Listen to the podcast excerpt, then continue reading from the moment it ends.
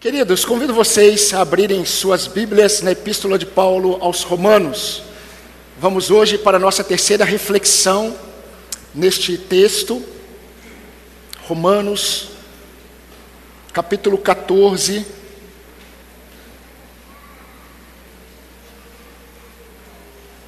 Gostaria que você me acompanhasse na leitura a partir do versículo 13. Vamos ler de 13 a 18. Se o Senhor permitir, domingo que vem nós vamos terminar essa série de mensagens, de quatro mensagens. E a palavra será direcionada aos fortes da igreja. Pastor, então eu não venho? Ou só eu venho? Todos vêm. E vocês vão entender por quê. Diz assim a palavra do Senhor, capítulo 14, versículo 13. Portanto, deixemos de julgar uns aos outros, pelo contrário, Tomem a decisão de não pôr tropeço ou escândalo diante do irmão. Eu sei e estou persuadido no Senhor Jesus de que nada é impuro em si mesmo, a não ser para aquele que pensa que alguma coisa é impura. Para esse é impura. Se o seu irmão fica triste, ou se o seu irmão se aflige por causa do que você come, você já não anda segundo o amor. Não faça perecer por causa daquilo que você come aquele por quem Cristo morreu.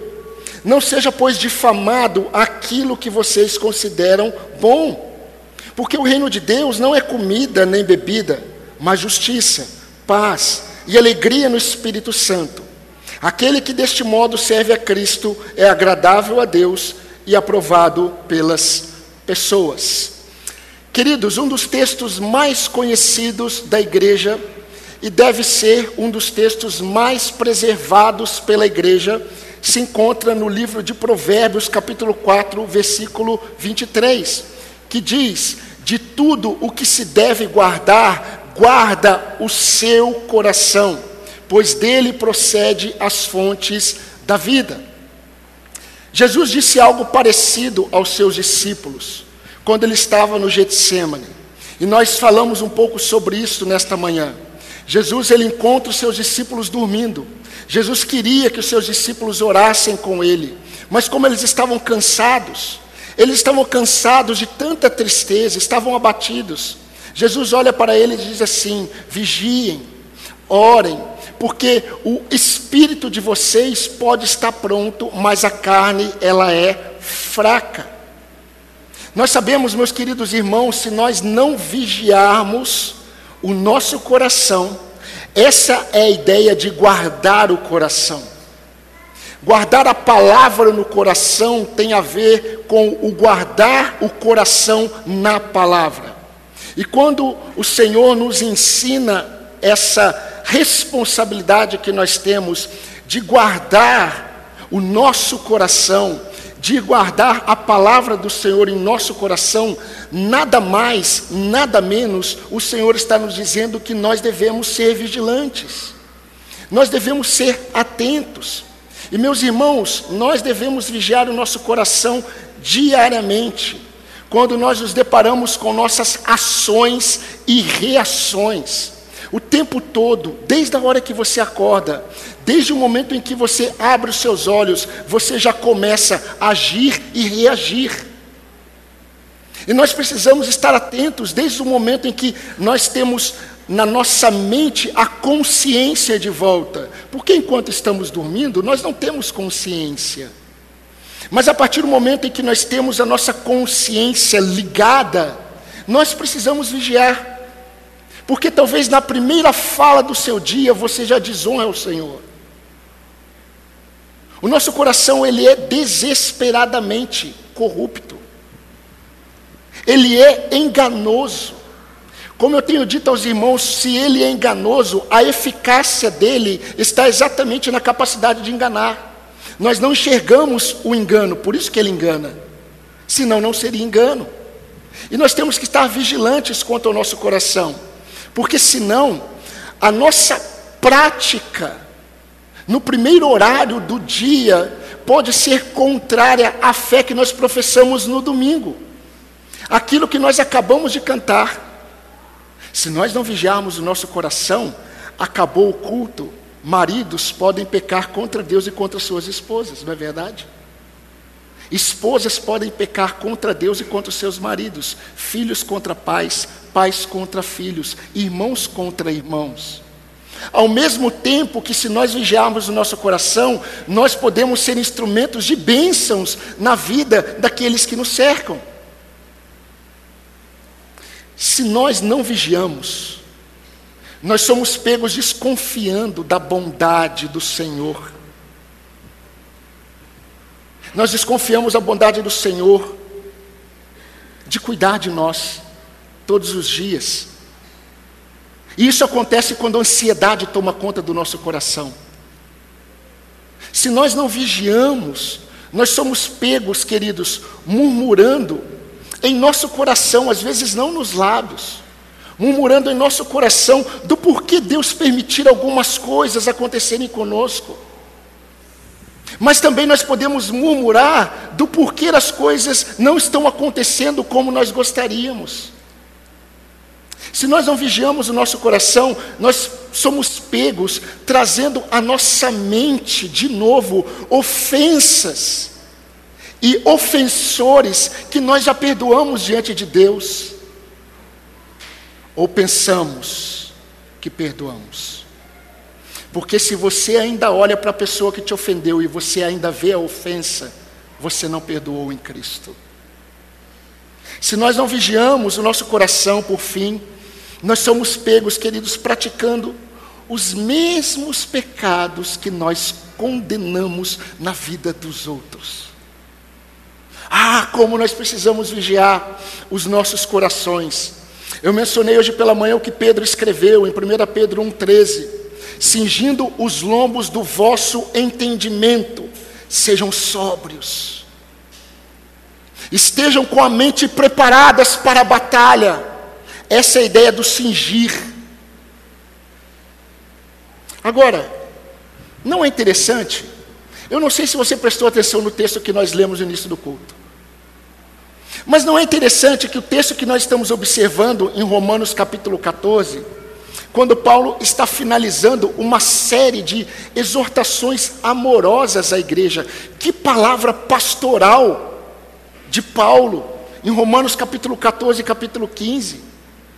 Como Paulo está interessado em ver aqueles irmãos de Roma agindo conforme a vontade de Deus, como igreja. Agora, não é interessante que o apóstolo Paulo, ele tenha terminado o capítulo 13 de Romanos, para dar início a essa palavra que nós temos observado em Romanos 14, trazendo para a mente dos crentes de Roma esse estado de alerta? Olha o que ele diz. Algumas falas no final do capítulo 13. Já é hora de vos despertardes do sono. Uma outra. Deixemos as obras das trevas. Revistamo-nos das armas da luz. Revistam-se do Senhor Jesus Cristo. Queridos, se a alma não estiver alerta, o cristão acabará se envolvendo tanto com os negócios dessa vida, que ele não vai conseguir se lembrar de quem ele é durante a semana. Ele não vai conseguir enxergar durante a semana o privilégio de estar em Cristo.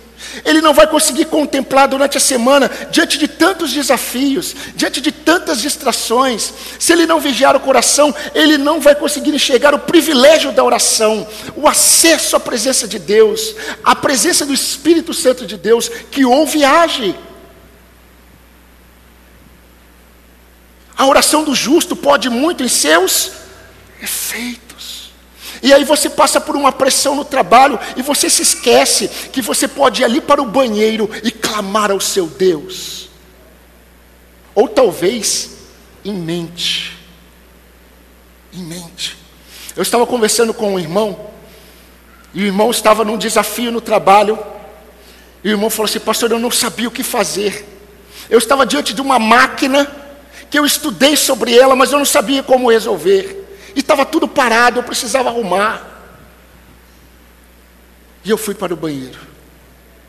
Eu falei: Senhor, tenha misericórdia. Sabe o que aconteceu? O Senhor teve. E o capacitou a arrumar a máquina. E a produção voltou. Que experiência! Ah, pastor, essa experiência é muito fraca. Não! É experiência diária com o Senhor.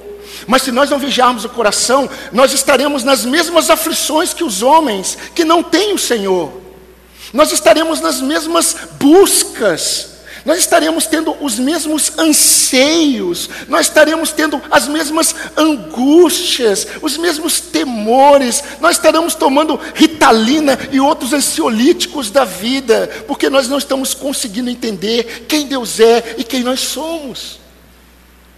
Lá em casa, quantas lutas, quantos desafios,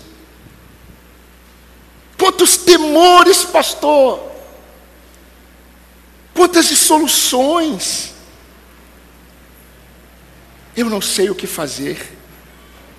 Se nós não vigiarmos o nosso coração, nós vamos nos esquecer, no meio da tempestade, que há um Senhor, que quando Ele diz, quiete-se, aquiete-se, mar, vento, e seja o que for, tudo obedece. E meus irmãos, Paulo, ele está querendo mostrar isso para a igreja. Que enquanto a serpente, enquanto a serpente diz para a igreja que a, a caminhada de alegria da igreja é uma caminhada de autoafirmação diária, a verdade de Deus diz que a alegria de Deus é uma autonegação diária.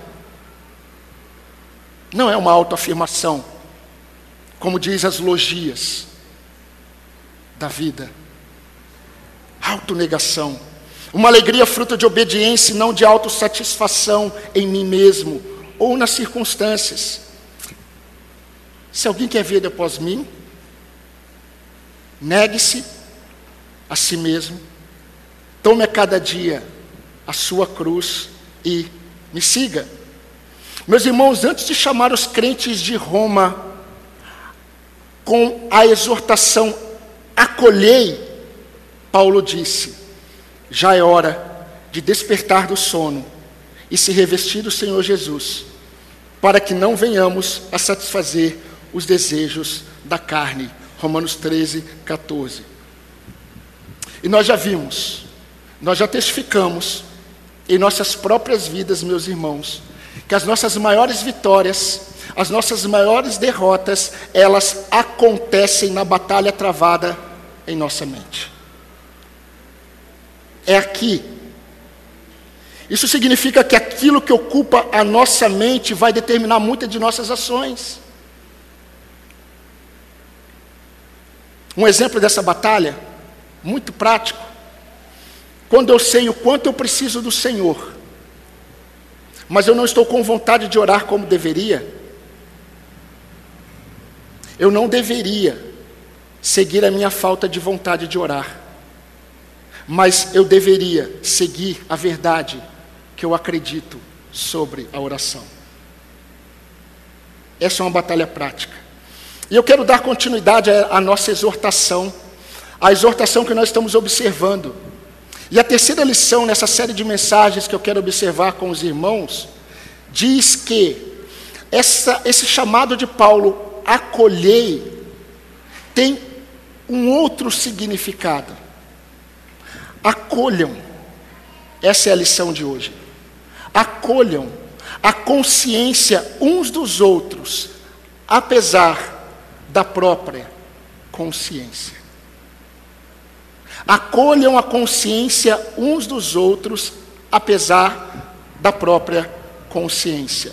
Me acompanhe no versículo 13, por favor. Olha o que diz a palavra do Senhor. Portanto, deixemos de julgar uns aos outros. Pelo contrário, tomem a decisão de não pôr tropeço ou escândalo diante do irmão. A forma como o apóstolo Paulo ele inicia o versículo 13, queridos, nos dá a entender que ele está concluindo o seu raciocínio anterior. E ele está reforçando tudo aquilo o que ele disse. Quando ele começa, na minha versão, de forma muito clara, com a conjunção conclusiva, portanto. Ele quer concluir. Ele está concluindo toda a epístola. Ele está mostrando o que é uma igreja que caminha na cultura do Evangelho. Ele quer concluir o que é uma igreja que foi resgatada pelo poder de Deus em Cristo, pelo Evangelho, e como essa igreja deve viver.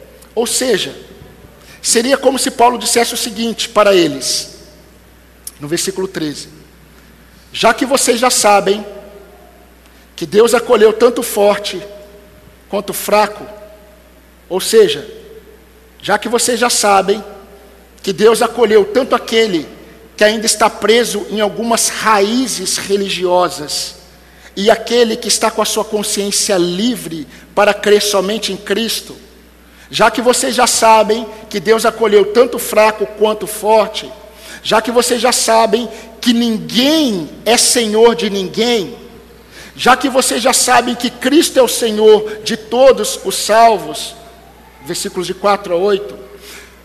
Já que vocês já sabem que cada um de nós prestará contas de si mesmo perante Deus, versículo 12, nós chegamos a uma conclusão. E qual é a conclusão? Paulo ele vai falar de duas ações. E Paulo, para falar de duas ações, ele vai usar dois verbos muito importantes presentes no versículo 13. E é interessante que quando nós observamos isso, Paulo ele vai reforçar aquilo que vocês conhecem, queridos. Aquilo que nós já conhecemos. A verdade do evangelho de que aquele que está em Cristo, ele vive diariamente se despojando de si mesmo e se revestindo de Cristo. Não é assim que ele termina o capítulo 13? Despojando-se e revestindo-se despojar e revestir. Paulo vai utilizar dois verbos que mostram duas ações que falam dessa verdade. Paulo vai utilizar o verbo já conjugado, deixemos e decidamos. Deixemos e resolvamos. Deixemos e façamos, como diz a NVI. E o que, que nós devemos deixar? E o que, que nós devemos nos revestir? A partir de uma decisão consciente. Porque isso tem a ver andar com andar na cultura do Evangelho. Paulo diz muito claramente: deixemos de culpar, deixemos de condenar essa ideia de julgar. Paulo não está contra a necessidade de julgarmos todas as coisas, porque ele diz isso em 1 Coríntios 6. Mas ele está falando aqui de um julgamento condenatório, que nós já vimos já. Ele diz assim: a partir de tudo que eu já disse para vocês, vocês precisam agir. E a ação de vocês tem a ver com o deixar. Vocês precisam deixar. Vocês precisam parar de condenar o irmão e a irmã. E logo depois ele diz assim: e vocês precisam decidir. Essa decisão tem a ver com resolução, tem a ver com prática. E o que, que nós devemos decidir? Nunca assumir uma postura que possa levar um irmão uma irmã a tropeçar na fé por causa de nossas práticas conscientes. E eu preciso explicar isso para você, para que você entenda e para que a gente possa observar algumas aplicações. Mas, queridos, enquanto Deus nos diz o que fazer, nós precisamos nos dispor a fazer. O sábio não é aquele que constrói bem.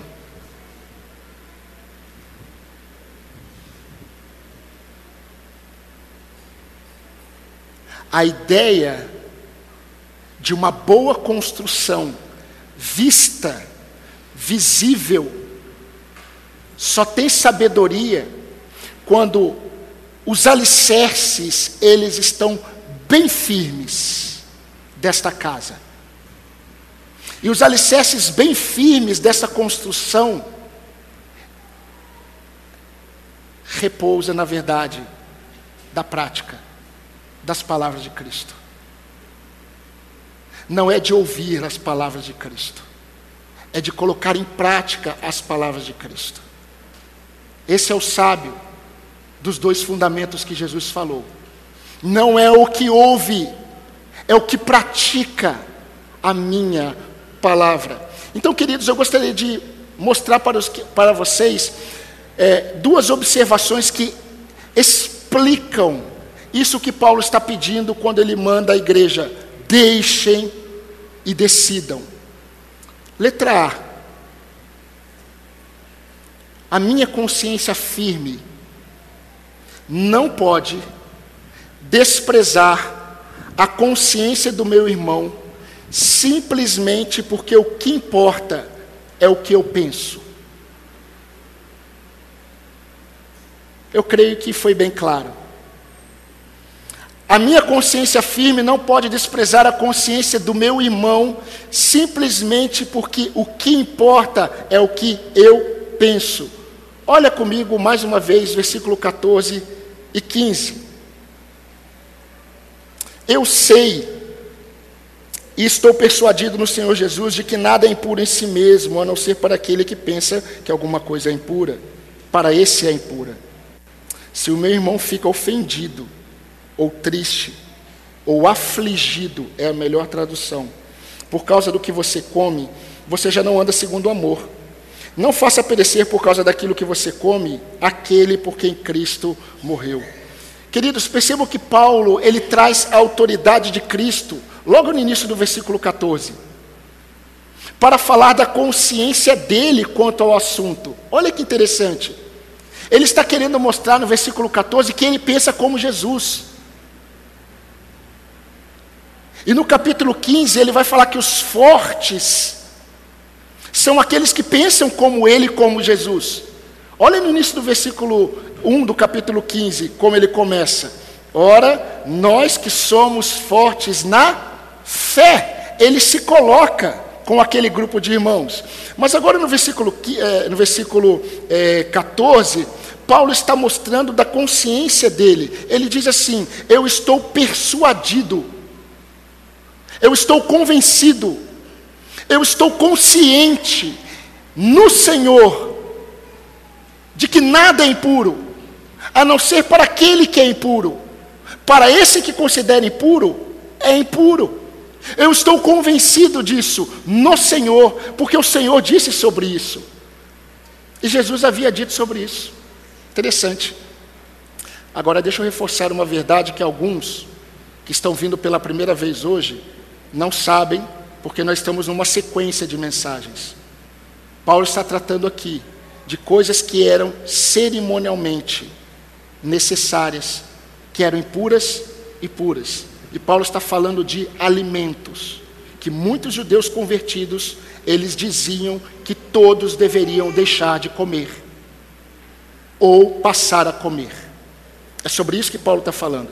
Por isso que Paulo vai falar assim: Eu estou persuadido no Senhor, de que nada é impuro, a não ser para aquele que considera impuro.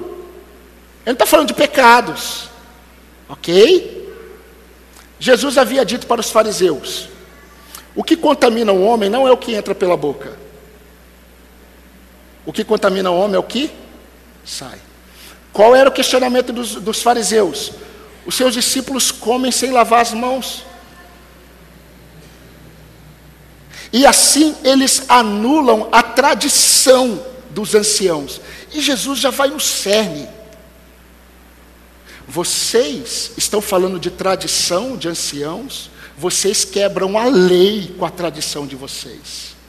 Porque o que contamina o homem não é o que entra, não é o alimento que ele come, é o que sai da boca.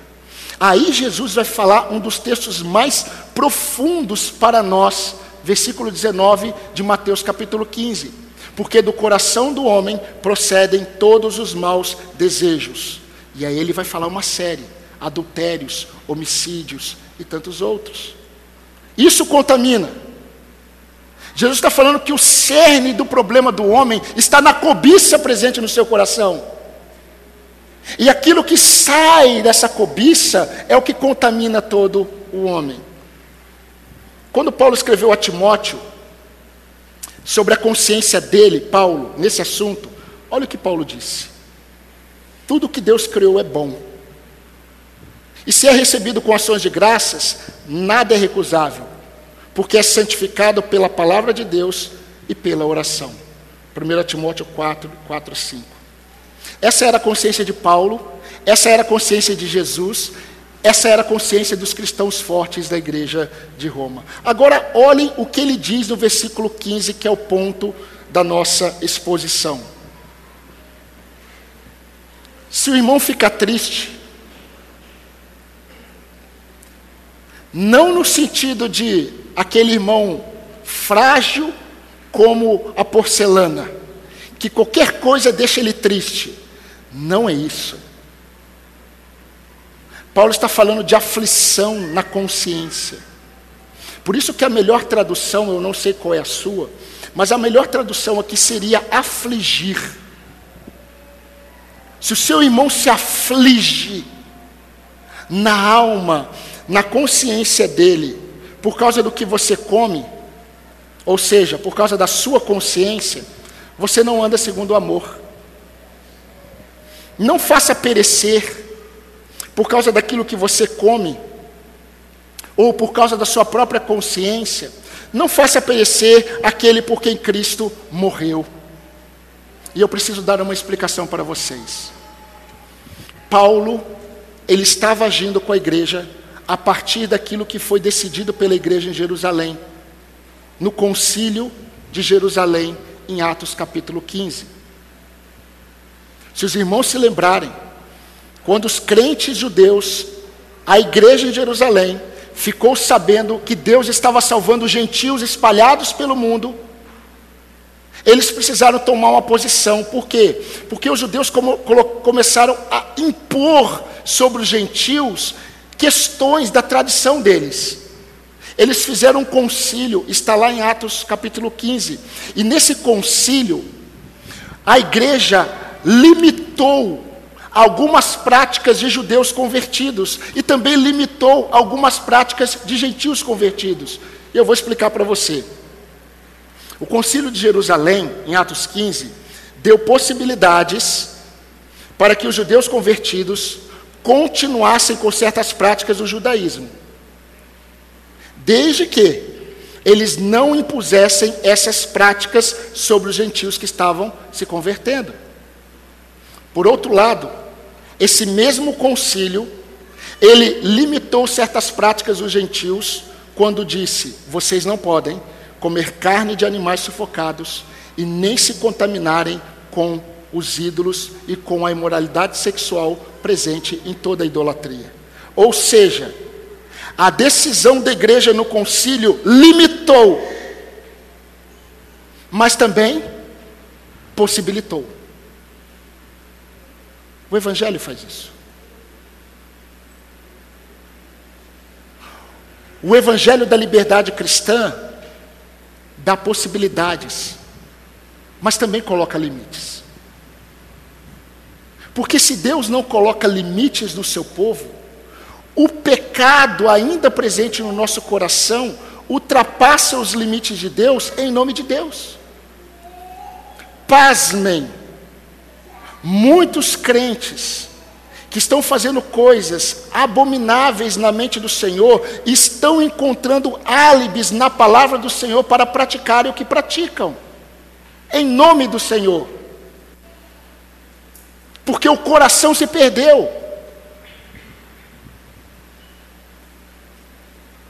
Por causa do pecado, queridos, essa liberdade e as limitações que a igreja colocou para os judeus e gentios, por causa do pecado, produziu motivações pecaminosas nas consciências dos crentes, uns dos outros. Quer uma prova que Paulo estava falando para esses dois grupos?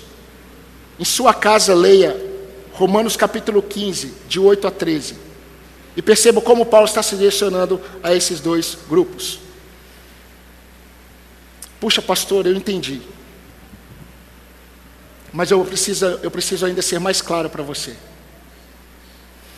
O que Paulo está deixando claro, que é o que o Senhor deseja, é a seguinte verdade, querido: que cada um considere a consciência do outro, mesmo que tenha que abnegar-se em amor, por causa do irmão que ainda não entendeu.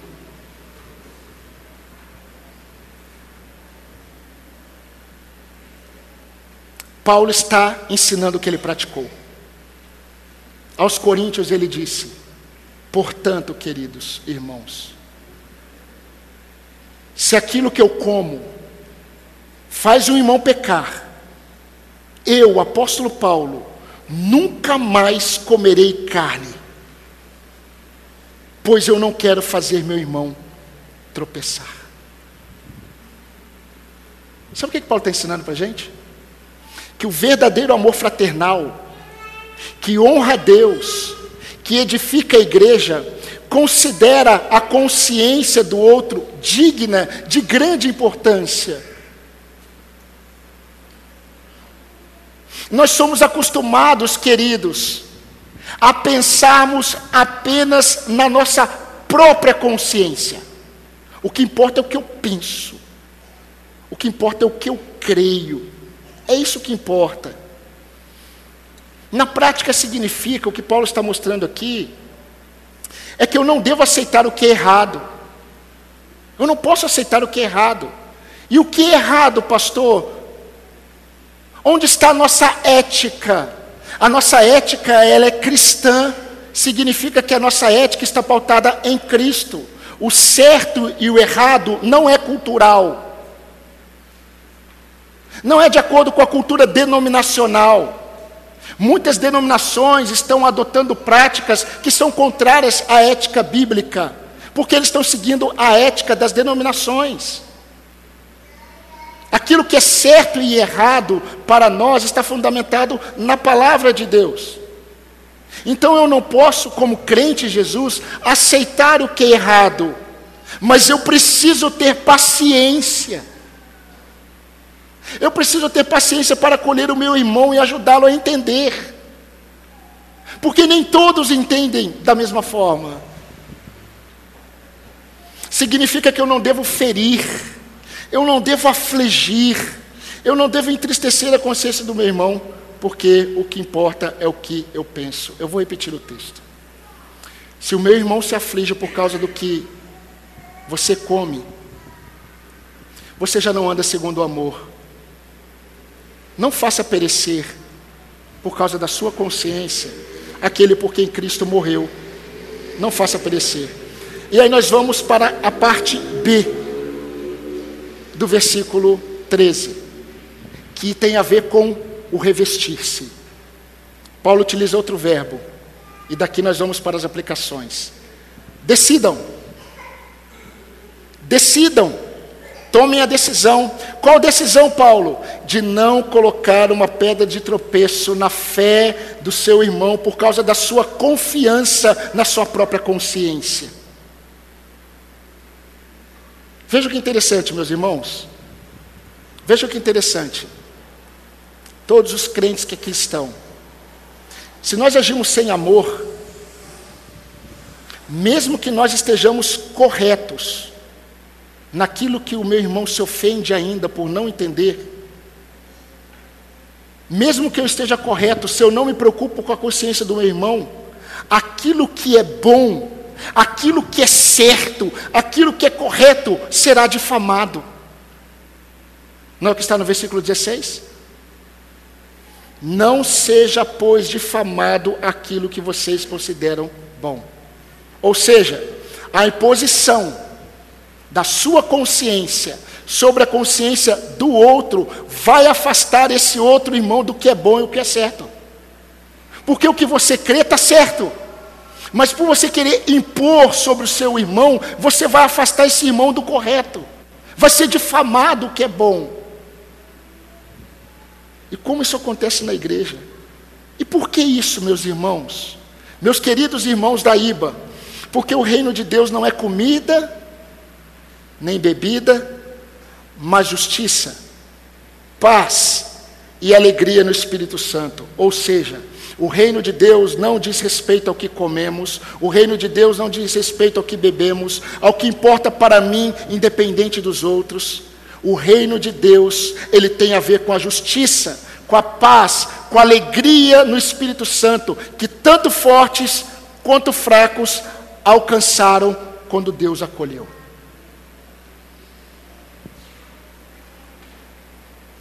Servindo a Cristo dessa forma, nós vamos agradar a Deus. E nós seremos aprovados por todos os irmãos. Versículo 18. Agora eu quero me debruçar nesses minutos restantes em algumas aplicações bem práticas para as nossas vidas. Um conhecido teólogo do século XIX, Griffith Thomas, ele intitulou o capítulo 14 de Romanos de Doutrinas Sublimes para Humildes Deveres. E é verdade. Falar de coisas simples não significa falar de coisas superficiais.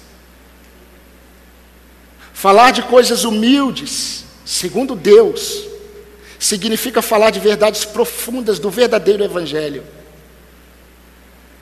Em tempos, meus irmãos, em que o amor está misturado. O amor ele está misturado ao discurso do que importa é o que eu penso. Os crentes estão declarando que amam, mas o que importa é o que eles pensam. O que importa é o que cada um pensa. O discurso é que eu amo, mas o que importa é o que eu penso, não importa o que o outro pensa. O que importa é o que eu sinto. O que importa é o que eu acho. O que importa é o que eu prefiro, independente dos outros, sou eu. Paulo nos ensina verdades sobre Deus que vão contra. Preste atenção. Vão contra o nosso senso de justiça. O Evangelho, na prática, nos mostra as verdades que vão contra o nosso senso de conforto incomoda o nosso senso de maturidade espiritual. Você já percebeu como Deus ele é longânimo, como Deus ele é paciente? Deus poderia ter derramado a sua revelação ao seu povo de uma vez só. Mas como Deus foi paciente em sua revelação, até chegar o momento exato na plenitude dos tempos para revelar Cristo. Que paciência de Deus! Imagine um pai chegando para o filho, como no filme Matrix, e programando o filho e jogando tudo na cabeça dele. Para um computador, talvez um programa isso caberia, não para o homem. Deus ele é paciente conosco. E Deus deseja que nós sejamos uns com os outros. Deus deseja. A verdade, meus irmãos, que Deus quer que nós saibamos e que nós pratiquemos em nosso convívio fraternal. Eu tenho falado isso constantemente há cinco anos. E eu acho que eu vou falar até o final da minha vida. Nós precisamos pensar no irmão além da minha própria consciência. Já é tempo, meus irmãos, de nos despertarmos do sono que muitos de nós ainda estão dormindo. Já é tempo de nos vestirmos com as armas da luz ao invés de continuarmos vestindo as obras das trevas presentes, meus irmãos, em uma consciência maculada pelo pecado.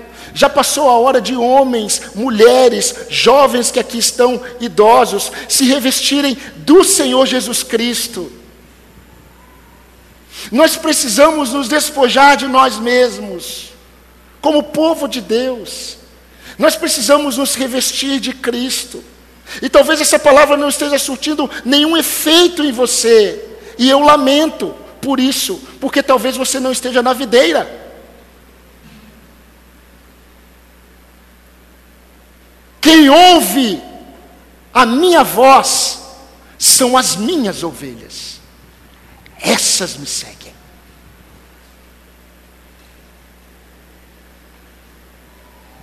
Certo professor meu disse: a diferença entre homens e meninos é que meninos fazem o que querem, homens fazem o que precisam.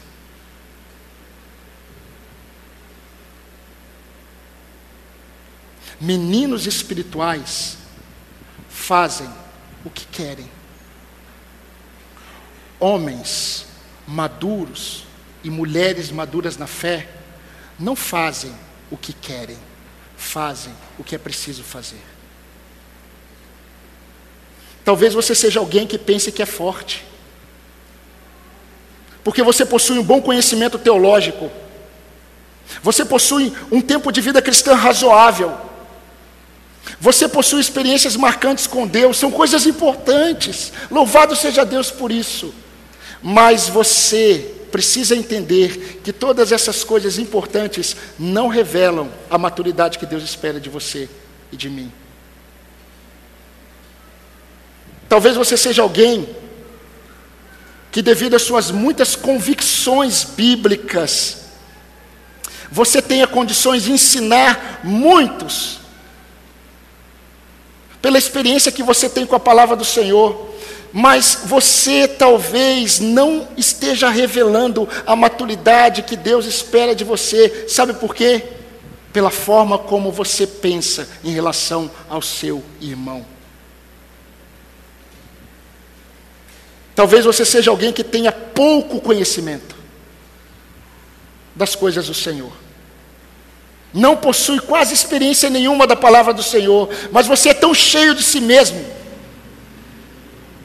que você está distante da maturidade esperada por Deus. Meus irmãos, sempre haverá nesse rebanho, sempre haverá pessoas que possuem convicções corretas sobre a vontade de Deus. Pessoas que possuem uma visão correta sobre a suficiência de Cristo e sobre muitas outras verdades bíblicas. Mas a pergunta é a seguinte: como que você lida com aquele seu irmão que tem dificuldade para entender como você crê?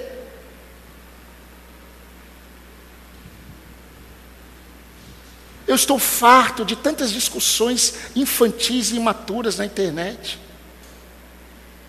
Que tristeza. Que tristeza. E o que esperam são os links, são as aceitações.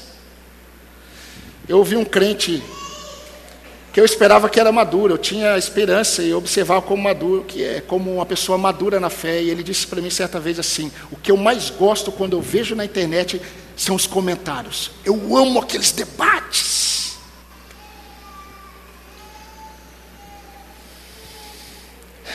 Sempre haverá entre nós os que possuem convicções erradas, posicionamentos enraizados pela cultura familiar. Mas como que você enxerga e trata esse irmão?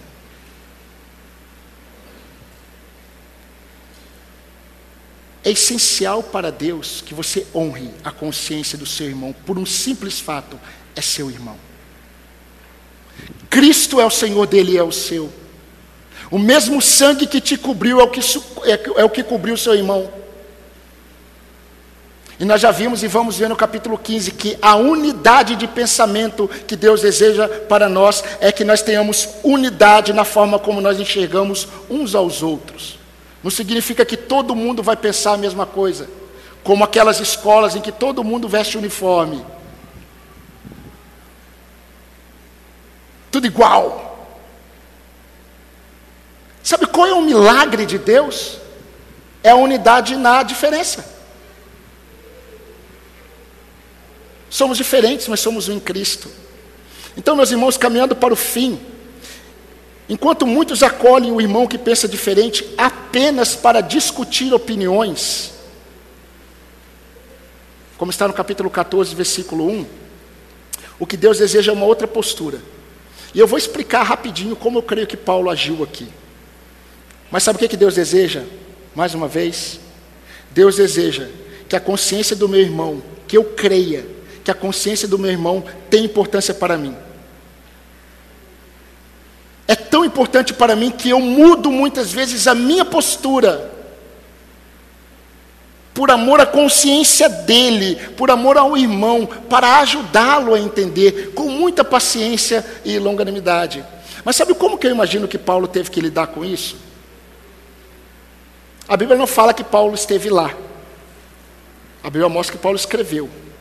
Alguns acreditam que Paulo esteve em Roma. Mas eu creio que Paulo, ele era apóstolo, a Bíblia diz que ele era apóstolo aos gentios. Então os que não eram judeus e se convertiam tinham muita afinidade, carinho por Paulo. E eu imagino Paulo tomando café, o café da comunhão, lá na igreja de Roma. E eu imagino um grupo de gentios chegando até Paulo, sempre tem um que fala, né? Quem que vai falar com ele? Ah, você fala. Ah, tá bom, eu falo, mas vocês vão junto, tá bom. E eu imagino um grupo de gentios chegando até Paulo e dizendo assim, dessa forma: Nossa, Paulo, como é que pode, né? Esses irmãos ali, eles comem isso, não comem aquilo, eles guardam dia tal, eles falam mal de outro dia, como eles são fracos. E Paulo respondendo assim: então, não os desprezem por causa disso. A fé que vocês têm, tenham para vocês. Acolham esses irmãos, não para discutirem sobre essas coisas. Jesus é o Senhor deles, assim como é de vocês. Aí eu imagino esse grupo saindo. Amém, amém. Aí chega o grupo de judeus convertidos. Shalom, irmão Paulo. Esses gentios serão condenados por Deus. Serão condenados por não guardar o sábado, por ficarem comendo todas essas coisas aí, todos esses animais impuros. Tá bom, eu sei, Paulo, você vai falar, eu sei, eles são fracos. E Paulo responde assim: Então, irmãos, E Paulo pensa: o que eu escrevi, fracos são vocês. Mas tudo bem, não vou falar. Então, não condene esses irmãos, porque eles não pensam como vocês. Não julgue, achando que vocês são melhores do que eles. E eu vou dar um motivo para vocês, que eu escrevi no versículo 3, na parte B do capítulo 14, que eu escrevi para vocês. Porque Deus os acolheu. Só por isso.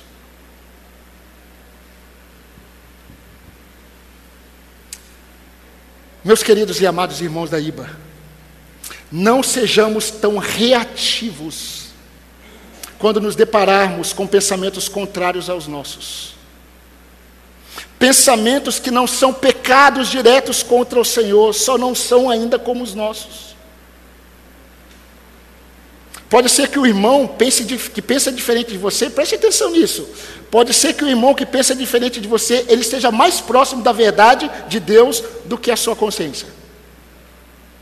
Porque aqueles que na igreja de Roma achavam que eram os fortes, eles eram os fracos. Não condene ou despreze o seu irmão ou irmã, tanto pessoalmente quanto na internet. Só porque ele ainda não entendeu e decidiu escolher um candidato que ninguém sem consciência cristã escolheria.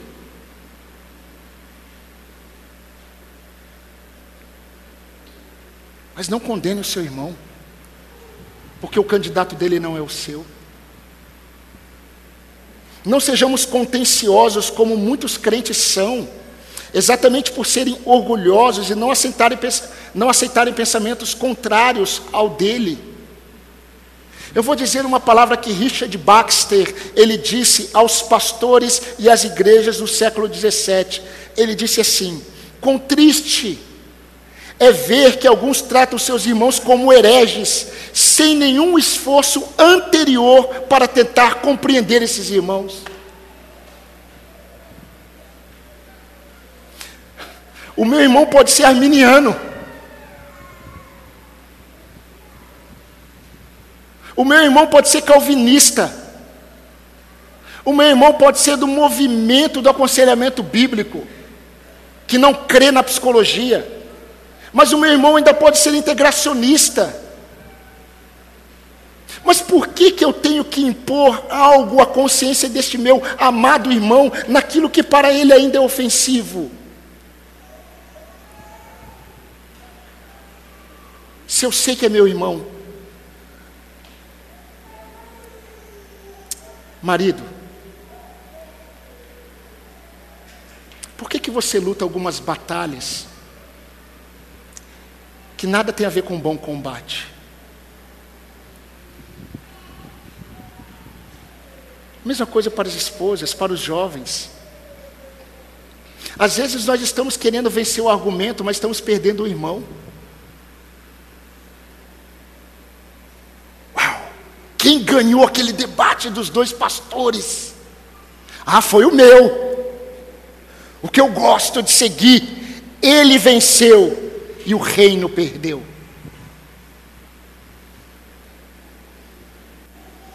Então, mude sua postura.